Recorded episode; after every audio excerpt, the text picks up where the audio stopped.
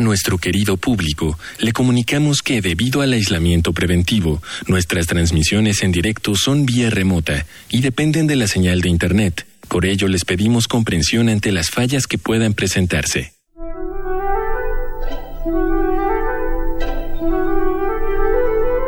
Radio UNAM y el Programa Universitario de Bioética presentan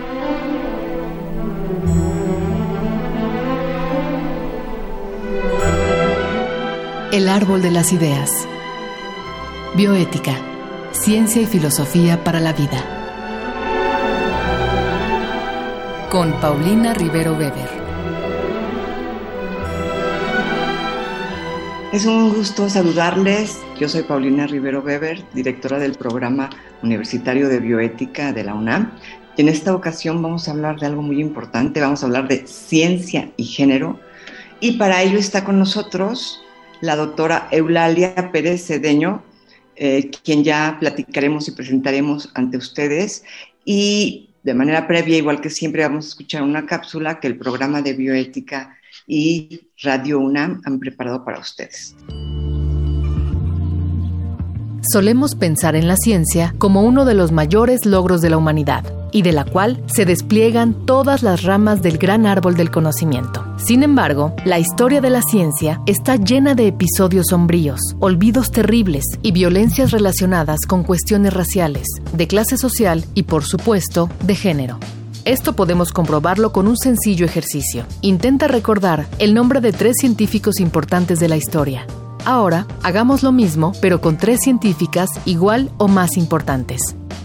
En general, justificamos este hueco en nuestra historia al pensar que si no podemos recordar a muchas científicas, lo más probable es que sea porque no existieron o porque sus contribuciones no fueron tan trascendentales. Y esto es un grave error. La falta de mujeres en la ciencia no tiene nada que ver con sus capacidades o su interés en este aspecto, sino con la exclusión y la marginación a las que han sido sometidas durante siglos.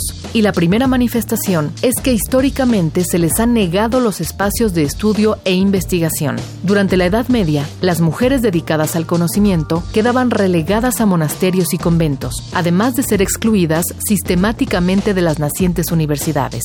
Pero aún más grave que esto es el hecho de que aquellas mujeres que hicieron grandes aportaciones no fueron reconocidas debidamente. Es decir, que el hecho de que apenas podamos recordar tan solo a tres de ellas fue realizado adrede por quienes escribieron la historia de la ciencia. Tenemos, por ejemplo, a Hipatia de Alejandría, quien realizó destacados avances en matemáticas y astronomía y que fue atacada por diversos filósofos aún después de su muerte. No fue sino hasta mediados del siglo XIX que las mujeres fueron aceptadas formalmente dentro de las universidades, pero desafortunadamente no de forma generalizada en el mundo, ya que ese acontecimiento tuvo que esperar hasta la segunda mitad del siglo XX. Y aunque su participación ha aumentado notablemente en todas las disciplinas científicas, no ocurre igual con su reconocimiento, a pesar de que sus contribuciones sean determinantes para nuestra historia. Entre ellas, podemos mencionar a Rosalind Franklin, cuyas fotografías por difracción de rayos X fueron claves para la primera propuesta de modelo de ADN, o Sofía Brahe, colaboradora y hermana de Tycho Brahe, con quien realizó las observaciones planetarias que fueron fundamentales para que Kepler formulara sus leyes del movimiento planetario, pero ninguna de ellas recibió el reconocimiento merecido por su trabajo. La exclusión, la marginación, el olvido y el menosprecio son obstáculos diarios en el quehacer de las mujeres científicas. Y aunque esto ha cambiado en décadas recientes, debido al trabajo de historiadoras y filósofas de la ciencia que han desenterrado estos secretos desde una perspectiva de género, aún hay muchos muros sexistas y androcéntricos por derribar. Les decía que estamos con la doctora Eulalia Pérez Cedeño, quien es profesora de investigación en ciencia, tecnología y género en el Consejo Superior de Investigaciones Científicas de España y es catedrática de Lógica y Filosofía de la Ciencia. Ella ha sido profesora e investigadora en universidades como la Universidad de Barcelona, la Complutense de Madrid, así como la Universidad de Cambridge y la Universidad de California en Berkeley, y entre otras cosas ha sido directora general de la Fundación Española para la Ciencia y la Tecnología y actualmente coordina la Red Iberoamericana de Ciencia, Tecnología y Género. Entre sus temas de investigación están la filosofía de la ciencia, la relación entre la ciencia, tecnología y sociedad, así como entre ciencia y género. Y hoy se encuentra aquí para hablarnos de esta última cuestión, ciencia y género, que es, por cierto, el tema de un libro que ha hecho mucho ruido. Eulalia, bienvenida al programa. Muchas gracias por invitarme. Eulalia, platícanos cómo va tu libro. Cuéntanos de qué trata, cuéntanos, bueno, comencemos por el título y platícanos un poco sobre tu libro. Sí, bueno, mm, las mentiras científicas son las mujeres. El, término mentiras está entrecomillado porque ahí lo que, lo que queremos decir no es exactamente que se hayan dicho mentiras a propósito. Eh, a veces sí, pero simplemente en el sentido de falsedades que se, que se han dicho sobre las mujeres. Entonces, lo que hacemos nosotras es hacer un, un recorrido por la historia de la ciencia, eh, porque a lo largo de la historia de la ciencia, las mujeres han sido objeto de afirmaciones, de hipótesis, de teorías, pues que, han llevado a, errores muy graves. Y, en realidad lo malo no es que haya llevado a errores muy graves, sino que esos errores se han utilizado para justificar el estatus subordinado e invisibilizado eh, de las mujeres, ¿no? Y además también se han dejado de lado pues muchos temas relacionados con su cuerpo y con su salud, porque mm, se ha mm, entendido eh, lo, humano como lo masculino, ¿no? Entonces, eh, nosotros lo que hacemos, pues a, lo largo de, estas páginas, es eh, intentar, por un lado, mostrar que ha habido muchas más mujeres de las que en realidad eh, suelen aparecer o solían aparecer en las historias de la ciencia, porque afortunadamente eso se va corrigiendo, pero también eh, pues mostrar que las mujeres, mm, por un lado, no han sido consideradas sujeto de conocimiento, pero tampoco han sido consideradas objeto de conocimiento, más que en aquellos aspectos que tenían que ver con su, con su especificidad reproductiva, porque siempre se ha pensado que el modelo era el varón y que todo lo que se aplicaba al varón pues se aplicaba a las mujeres, si es que se pensaba en aplicarlo a las mujeres, que muchas veces no. Entonces, bueno, pues eh, abordamos pues falsedades científicas con ejemplos como el de la biología de Darwin, el determinismo biológico que mm, eh, dice o que como estamos determinadas biológicamente, pues no hay nada que la educación o, otros aspectos puedan cambiar, ¿no? Que eso es algo que aparece también en la sociobiología y en la psicología eh, evolucionista o también las supuestas diferencias cognitivas entre los sexos, ¿no? En fin, abordamos una serie de, de cuestiones que, que al fin y al cabo o al final lo que nos lleva es a identificar una serie de sesgos de género que se suelen dar y que muchas veces no somos conscientes de, ellos, ¿no? Claro, claro. Y todo esto, bueno, tú, tú como especialista también en el área de lógica lo, sabes de sobra, pero todo esto implica que esta ciencia nuestra, esta ciencia tan eh, que tenemos los occidentales, y bueno, en general, ahora ya de manera globalizada, no está exenta de interpretación, ¿no? Esto es, eh, se puede emplear la ciencia para argumentar, eh, no sé si decirlo, Eulalia, sofísticamente eh, y apoyar ciertas ideologías, ¿no? Estoy pensando no solamente de género, sino incluso de raza, por ejemplo, aquel famoso experimento en el que se medía el cráneo de diferentes razas, porque ahora es, una, ahora es un concepto muy cuestionable y entonces se pensaba que los más chiquitos eran menos este, inteligentes, no se sabía lo que era la sinapsis, no se sabía lo que era una neurona. ¿Cómo la ciencia, nos, nos, gustaría que nos platicaras esto, cómo la ciencia es capaz de interpretar estos datos para pues soportar o apoyar una ideología que disminuye a la mujer, ¿no? Que hace menos a la mujer. Pues es bastante sencillo. Eh, se ha considerado siempre que la ciencia es algo objetivo y neutro con respecto a los valores, pero eh, la ciencia la hacen personas de carne y hueso, personas que eh, viven en un determinado momento, en un determinado lugar, en una determinada cultura y todo eso conlleva valores, valores de todo tipo, valores éticos, valores económicos, valores sociales, valores culturales y eso, pues como que somos, pues se nos puede colar perfectamente cuando hacemos ciencia, cuando interpretamos o cuando formulamos una hipótesis, cuando interpretamos unos datos. Y yo suelo poner un ejemplo que me gusta mucho, que es el de unas teóricas de la evolución, ¿no? que en los años 70, pues eh, la, idea que se tenía era que la evolución humana se debía fundamentalmente al, al desarrollo del cerebro y al uso de instrumentos para la caza de grandes piezas.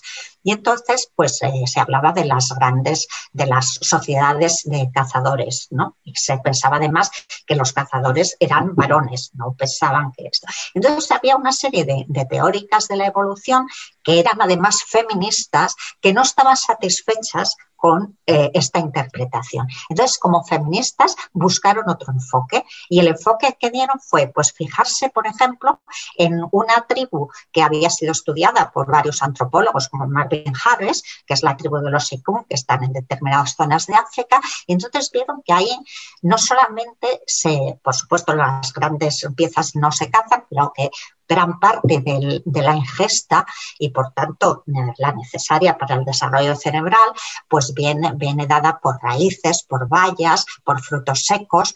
Y también se dieron cuenta de que eh, estas, esto lo hacían sobre todo las mujeres, ya habiendo una cierta división sexual del trabajo. Y entonces, ¿qué pasa? Pensaron, bueno, pero estas mujeres, efectivamente, como están con las crías y van a recoger bayas y tal, ¿qué hacen? Pues por un lado, hacen cestillos vegetales, de, productos vegetales, para, para coger las, las bayas, también unas especies que llamaríamos nosotros de mochila, para llevar a, a los niños encima mientras hacían esta tareas. ¿Y qué pasa? Claro, eso al ser vegetal no queda en el registro fósil, pero como también los antropólogos y los biólogos se fijan en cómo estas eh, tribus o estas culturas eh, mm, viven ahora porque piensan que pueden indicarnos cómo fueron, cómo vivieron nuestros antepasados, pues se dieron cuenta de esto y transformaron la idea. Ellas propusieron muy, eh, mm, así, digamos, muy desafiantes la hipótesis de la mujer recolectora, pero eso cambió radicalmente toda la interpretación de nuestros orígenes y hoy en día no se habla para nada de, eh, sociedades cazadoras ni de sociedades recolectoras, sino de sociedades cazadoras y recolectoras. Entonces, yo creo que esto es un ejemplo muy bueno de cómo eh, los valores culturales, en este caso feministas de estas mujeres, permeaban la ciencia. Igual que antes los valores estrictamente eh, sexistas, podríamos decir, porque no se fijaban más que en una parte de la humanidad, pues habían permeado esa teoría, porque se fijaban única y exclusivamente en que en el registro fósil que nos quedaba de, eh, pues sí, bifaces, hachas, puntas de lanza, etcétera, etcétera, pero no habían parado a, pensarse en el valor de, las, eh, de estas otras invenciones culturales, como se las llama. ¿no? Y lo mismo está pasando ahora en la arqueología con las pinturas rupestres. ¿no? Siempre se ha pensado que quienes pintaban en las cuevas eran varones y ¿por qué no van a pintar mujeres, por ejemplo? ¿no? En fin, hay muchos ejemplos de, de estos, que algunos de ellos los recogemos en nuestro libro, otros no, claro. Y también ahí tocas la cuestión sexual y cómo ha sido interpretado el cuerpo de la mujer, ¿no? Me parecería muy interesante que nuestros radioescuchas y nuestras radioescuchas eh, eh, ubicaran un poco ese discurso, porque parece mentira, pero todavía no es un discurso superado. Bueno, es que lo que ha pasado con, los cuerpos de las mujeres es que, igual que digo que no se las ha considerado sujeto de conocimiento, pues tampoco se las ha considerado como objeto de conocimiento. Y, por ejemplo, pues como se consideraba que la norma era el varón, pues, por ejemplo, siempre se ha asumido que las enfermedades de hombres y mujeres son similares cuando de hecho no lo son. Por ejemplo, los infartos de miocardio cursan de diversa manera en las mujeres que en los hombres. Y luego por ejemplo, pues han hecho muchísimos estudios que se han hecho solo con varones y ensayos clínicos. Por ejemplo, hay un estudio muy famoso sobre la efectividad de la cirugía coronaria eh, y ese, estudio se hizo solamente con varones. O, el famoso estudio sobre el efecto preventivo de la aspirina para evitar enfermedades eh, cardiovasculares, pues se hizo con 22.000 varones. O, bueno, otros muchos que podríamos, que podríamos eh, señalar. Por eso, como digo, si se ha olvidado y se han dejado de lado todo lo que no tuviera que ver con la, con la, con los aspectos reproductivos de los cuerpos de las mujeres, ¿no? Entonces, me puedes preguntar, ¿y por qué se hacía eso? Bueno, pues se dice que es que los hombres son más baratos y más fáciles. Se hacían y, en parte se siguen haciendo, porque no hace mucho vi un estudio donde el porcentaje de mujeres no llegaba al 30%, ¿no? Entonces, eh, se dice que los hombres son más baratos y más fáciles de estudiar, los ciclos hormonales normales de las mujeres dicen que complican el análisis y lo hacen más eh, costosos y también que, bueno, que si incluyes mujeres que, se, que están en edad de procrear, eh, que se las incluyes en los ensayos clínicos, pues eso puede tener efectos posteriores en la procreación. Claro, ¿Eso qué supone? Pues supone otra vez una serie de sesgos. Por un lado, pensar en las mujeres sobre todo como seres procreadores, no como personas. Y además se está olvidando a muchas mujeres, eh, por ejemplo, las mujeres menopáusicas o posmenopáusicas, o mujeres que no quieren tener hijos, eh, o mujeres, por ejemplo, que se ven obligadas cuando están embarazadas a tomar fármacos que no se han testado en mujeres, ¿no?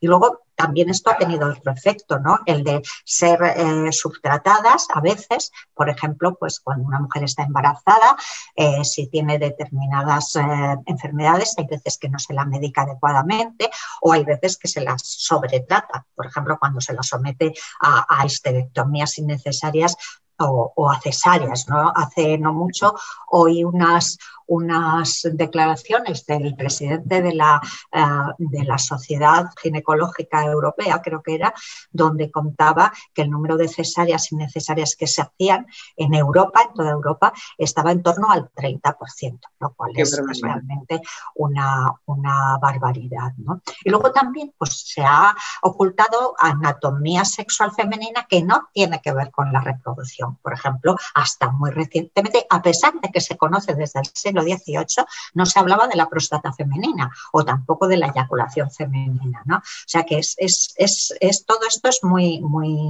tremendo porque, eh, claro, estás dejando de lado aspectos muy importantes para la salud de las mujeres.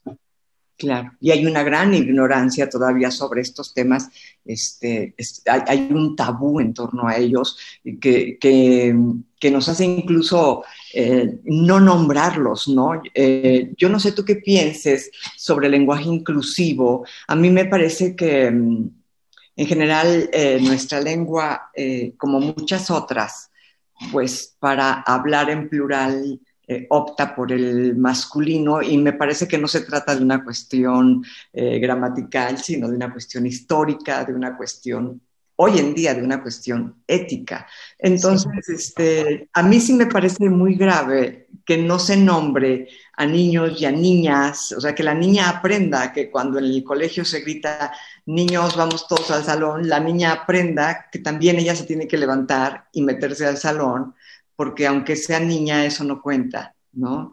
Este, sí, yo creo que es muy importante el lenguaje inclusivo, porque lo que no se nombra no existe. Entonces, la idea que solemos tener cuando hablamos en masculino y sobre todo cuando nos referimos, mm, estamos hablando de campos o de profesiones muy masculinizadas, eh, tendemos a, imaginarnos siempre un varón. Entonces, es muy importante el lenguaje inclusivo. Y además, no sé, yo no, no estoy de acuerdo con eso que se dice que es muy pesado, lo de decir los niños y las niñas, o, o los chicos y las chicas, o los investigadores y las investigadoras. Sí, a veces puede ser muy pesado, pero por ejemplo, en el mundo del espectáculo, toda la vida hemos oído decir buenas noches, señoras y señores, y nadie se ha llevado las manos a la cabeza, ¿no? Eh, entonces, yo creo que es muy importante y además nuestra lengua es muy rica y tiene muchas posibilidades de hacer paráfrasis para no para no utilizar lenguaje no inclusivo. Por ejemplo, en vez de decir las y los investigadores, puedes decir aquellas personas que hagan investigación o aquellas personas que están investigando.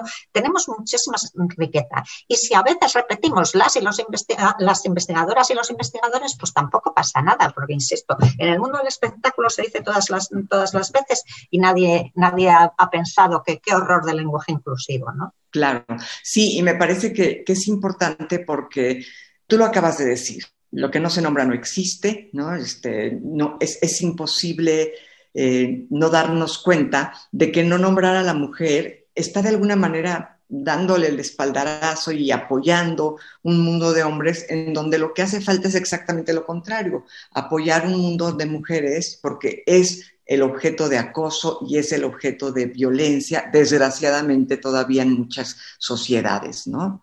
Sí, violencia que además no, no solo es violencia física, que es terrible, pero que es violencia psicológica, que es violencia simbólica, ¿no? Entonces, eso es muy importante, por eso que aparezcan mujeres y que y es muy importante para las generaciones futuras, porque si las niñas no tienen modelos de referencia de mujeres, eh, no van a considerar que son capaces de hacer determinadas cosas. Igual que los hombres, también estamos muy preocupados últimamente y preocupadas porque eh, no hay niñas o, o chicas que vayan a las carreras STEM, pero pero a mí me está preocupando mucho que no haya chicos que vayan a profesiones de cuidado. Por ejemplo, me parece tan horrible o tan mal que esté masculinizadas las ingenierías y demás, como que estén feminizadas las disciplinas de cuidado, como puedan ser medicina, enfermería o la propia educación. Entonces, eh, creo que es muy importante porque además eh, mm, los estudios cerebrales nos muestran que es que he leído esta mañana un estudio precioso sobre cómo eh, los varones que se implican en el cuidado de sus niños, eh, se, les baja el nivel de testosterona. Y cuanta más testosterona, menos trabajos de cuidado les interesa hacer o hacen. Lo mismo pasa con las mujeres con respecto a, sus hormonas femeninas, por así decirlo, también. es un estudio bastante interesante, me lo he encontrado por casualidad esta mañana, la verdad, leyendo otra cosa y me he ido inmediatamente a, leerlo porque me ha parecido de lo más sorprendente. Sí, ojalá nos lo puedas compartir para compartirlo en nuestras redes sociales también y este, tenemos también pues la intención de compartir tu libro para que la gente se entere, porque desgraciadamente esta falacia naturalista que en ocasiones, eh, en ocasiones podemos eh, cuestionarla, en particular en el ámbito de la mujer, es increíblemente usual, ¿no? Por natural, o sea, el ser humano ha cambiado por siglos lo que ha, lo que ha sido la naturaleza, la ha adaptado. Bueno, Ortega y Gasset tienen escritos maravillosos sobre esto, el, el gran Ortega y Gasset, ¿no? Como no hemos no nos ha gustado la naturaleza realmente tal y como es, por más que digamos que nos gusta, realmente hemos hecho un gran esfuerzo por cambiarla, pero a la hora de cuestionar a la mujer, ahí sí por naturaleza, ¿no? Se nos aplica que por naturaleza todo, ¿no? Entonces, y es peor, que como es así, debe seguir siendo así, ¿no? Eso es, eso es lo, lo peor de todo. Al pensar que, la, que somos así por naturaleza, sea biológicamente, genéticamente, lo que sea, pues como somos así, no se puede hacer nada por cambiarlo. ¿no? Ya lo, decía Wilson ¿no? en su libro fundamental o fundamentador de la sociobiología, que por mucho que se educara, por muchas acciones afirmativas que se hicieran, como por naturaleza las mujeres son más así, la probabilidad de que pudiéramos llegar a ser grandes ingenieras o grandes mandatarias era muy limitada. Cuando es curioso, porque hemos tenido, ahora sí que como la, el, escrito este precioso de Edgar Allan Poe, la carta, hemos tenido enfrente todo el tiempo la evidencia de que, bueno, la evidencia que ahora los genetistas nos, nos comprueban a nivel científico, de que lo verdaderamente importante no es tanto lo que traes por naturaleza o por genética, sino el factor educativo. ¿No? Lo que realmente te va formando. Como bien ya lo decía Aristóteles, fíjate desde qué época. Eh, lo son los hábitos, la educación lo que nos hace llegar a ser lo que somos, ¿no? Entonces sí creo que hay que poner un gran énfasis en la educación de la mujer y del hombre hacia una nueva concepción de la relación entre el hombre y la mujer. ¿Tú no crees que más falta que se feminice el mundo del hombre? Hace más falta esto a que se masculinice. Me parece que ya está muy masculinizado el mundo de la mujer. Ya nos atrevemos a hacer cosas que antes eran impensables, pero el hombre no se atreve a cambiar, no se atreve a tomar esas posturas aparentemente por una tradición que son femeninas, como el, cuidado de los críos, como el cuidado del hogar, como todas estas cuestiones relegadas. Pero fíjate que está habiendo un cambio bastante interesante en el, en el terreno científico, ¿no? Porque eh, ahora, por ejemplo, se, desde hace unos años está habiendo una especie de giro biosocial, ¿no? Un cambio de paradigma, en, sobre todo en las ciencias de la vida, porque se han dado cuenta de que eh, la comprensión de muchos eh, procesos biológicos, en lugar de ser mecanismos fijos e inmutables, como bien has dicho, pues eh, son respuestas fluidas y dinámicas a, nuestros entornos, no solo físicos, sino también sociales. ¿no? Y entonces, eso mm, está llevando a muchos eh, investigadores a lanzar estudios interdisciplinarios que buscan integrar eh, mm, enfoques de las ciencias sociales y las ciencias biológicas, ¿no? Eh, que mm, yo creo que puede llevar a, a comprender de manera más profunda, de manera más profunda cómo, cómo empiezan, cómo se mantienen y cómo se transmiten las desigualdades sociales. Yo creo que en ese sentido hay una, cierta esperanza. Eulalia, se nos acaba el tiempo. Yo quisiera hacerte nada más una última pregunta antes de irnos.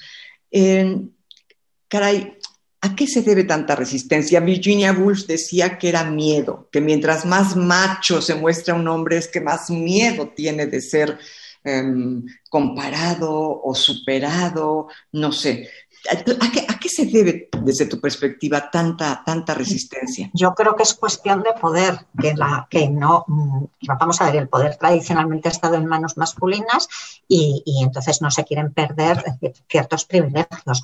Afortunadamente, cada vez hay más varones que no están de acuerdo con, ese statu quo y, cada vez nos acompañan más, pero yo creo que es una cuestión simple y llanamente de, de poder, de no querer perder ese poder y los privilegios que ese poder conlleva. Claro. Bueno, Eulalia, pues, ¿qué te puedo decir? Lo único que puedo es agradecerte. Ha sido un honor que nos acompañes en este programa. Ha sido interesantísimo. Ojalá más adelante podamos platicar contigo sobre tu libro y concentrarnos en algunas otras preguntas muy específicas sobre tu libro. Antes queremos promoverlo un poco por acá para que eh, las mujeres y los hombres lo lean, porque creo que a todos nos concierne, ¿no? Muy bien, pues muchas gracias a, todos ustedes por invitarme. Al contrario, yo me despido de ustedes. Bueno, pues como siempre quisiera dar las gracias a nuestro productor Marco Lubián, en controles técnicos Francisco Hernández. Escuchamos la voz de Gisela Ramírez en la cápsula, cuyo guion contó con la adaptación de Mario Conde al texto original de Diego Dionisio Hernández y se despide de ustedes su servidora Paulina Rivero Weber.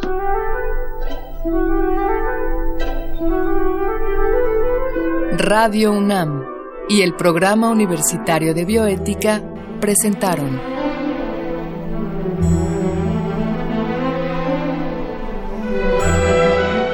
El Árbol de las Ideas.